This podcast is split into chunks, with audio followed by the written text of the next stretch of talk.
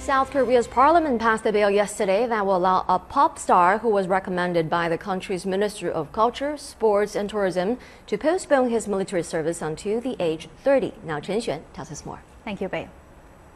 South Korea requires all able-bodied South Korean men aged between 18 and 28 to serve in the military for about two years.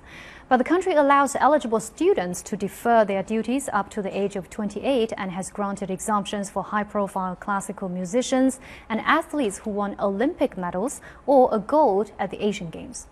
Such as the Tottenham Hotspur forward Son Heung-min. So far, no K pop star has ever received an exemption. For example, South Korean actor Hyun Bin enlisted in the army in 2011, receiving training with other normal soldiers. Last year, boy band Big Bang's G Dragon was discharged from the army. However, some pop stars could miss out on their golden years of their career while serving.